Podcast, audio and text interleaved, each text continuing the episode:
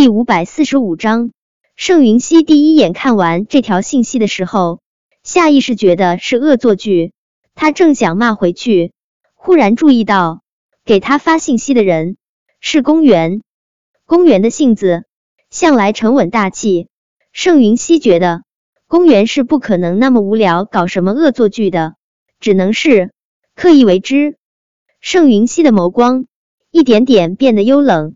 见公园不说话，他的声音顿时严厉了几分。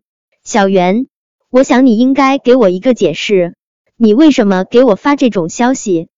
妈，我饶是公园在沉稳从容，一时之间他也不知道该说些什么才好。话说，进到包厢，看到盛云熙的时候，他真的忘记他曾经给盛云熙发过这样一条信息了。现在。这条信息忽然被盛云熙摆到了台面上，而叶维和汪铎又没有上床。不管他怎么解释，盛云熙都会觉得他居心不良。汪铎和小嫂子上床被全世界围观，陆问故意摆出了一副震惊无比的模样。开什么国际玩笑？我过来的时候，小嫂子还没来呢。难不成我一个大活人坐在这里？汪铎和小嫂子还能当着我的面做些什么？叶伟也是一脸懵逼的看着公园。公园，我也不明白你为什么会给妈发这种莫名其妙的信息。你该不会是做梦还没醒吧？我，公园的脸色越来越难看。他不知道事情为什么会发展成这样，但他心中无比清楚，他这一次机关算尽，耗费那么多的人力物力。没能将叶维推入万劫不复，倒是给他自己挖了个大坑。你什么你？陆问打小无法无天，当了警察后依旧改不掉那一身的火爆脾气。我看你就是故意挑拨离间，想要破坏四婶和小嫂子的感情。我没有。陆问一下子给公园扣了这么大的一顶帽子，公园当然不愿意接，他慌忙向着盛云熙解释：“妈。”您别误会，我真的没有想要破坏你和叶伟感情的意思。我刚刚也是被人误导了。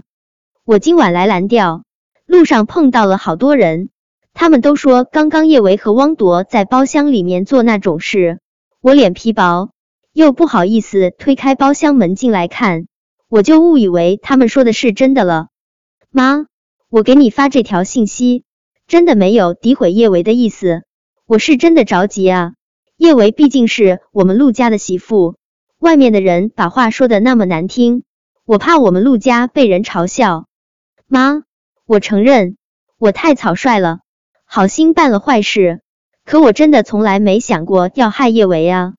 公园，你真觉得胡说八道不用负任何责任是不是？你哪只眼睛看到我和叶小姐被人围观了？汪铎也是一脸的愤怒。公园。我汪铎是男人，不在乎被人说三道四、指指点点。但叶小姐是女孩子，她是要脸的。你不分青红皂白就这么胡说八道，你让她把脸往哪里搁？见汪铎这么帮着叶维，公园气的啊！可现在陆廷琛和盛云熙都在，他也不能发作，他只能强压下心中的愤怒，可怜巴巴的对着盛云熙说道：“妈，我真的知道错了。”以后我再也不会相信别人胡说八道了，妈，对不起，我不应该给你发这种信息。以后没有事实根据，我再也不会轻易下结论。妈，你原谅我这一次好不好？小袁，你不应该向我道歉，你应该道歉的是小维。盛云熙有些疲惫的揉了下太阳穴，本来陆问约他过来打麻将。他还挺兴奋的，他怎么都没有想到，正玩在兴头上，会忽然收到这么糟心的一条短信。盛云熙看看安静的半垂着眼睑的叶维，又看看一脸焦急的公园，不由得陷入了沉思。他以前真的觉得公园是他们陆家儿媳妇的最好人选，漂亮、懂事、优雅、大方，还有良好的家世，毫无疑问。他也是极喜欢公园的，可最近接二连三发生的事情，让他对公园越来越没有耐心。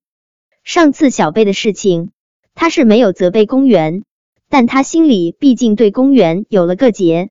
再加上公园一次次在他面前说叶维坏话，甚至今天他还给他发了这种短信，他真的难以继续欣赏公园。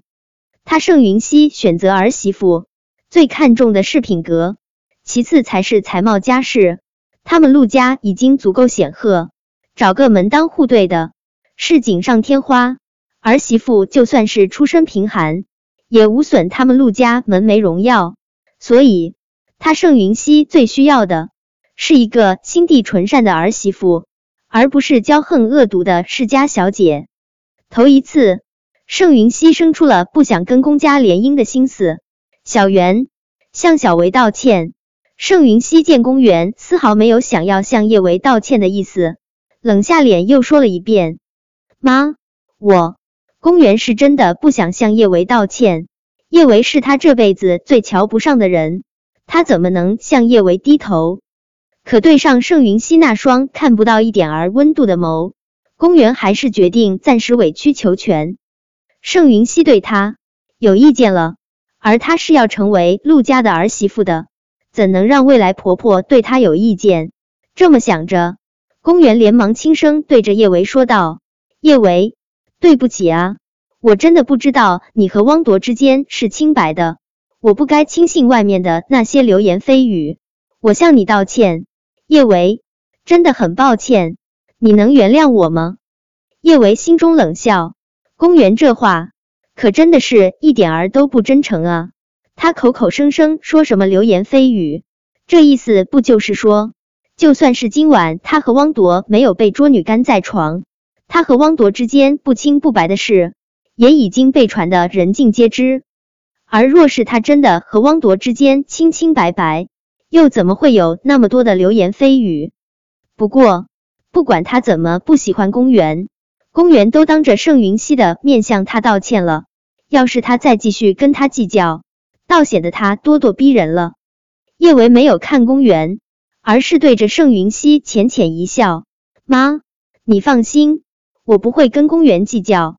身正不怕影子斜，我叶维干干净净，不畏惧所谓的流言蜚语。”嗯，盛云熙轻轻点头。叶维这么识大体，他愈加喜欢。不过。想到叶维终究还是得嫁人的，盛云熙又轻声说道：“小维，虽然刚才小袁发的短信有点儿难听，不过小铎确实不错，要不你俩试着处处，妈给你们做主。”本章播讲完毕，关注微信公众号“书界锦鲤”，回复数字零零幺，抢先阅读最新章节。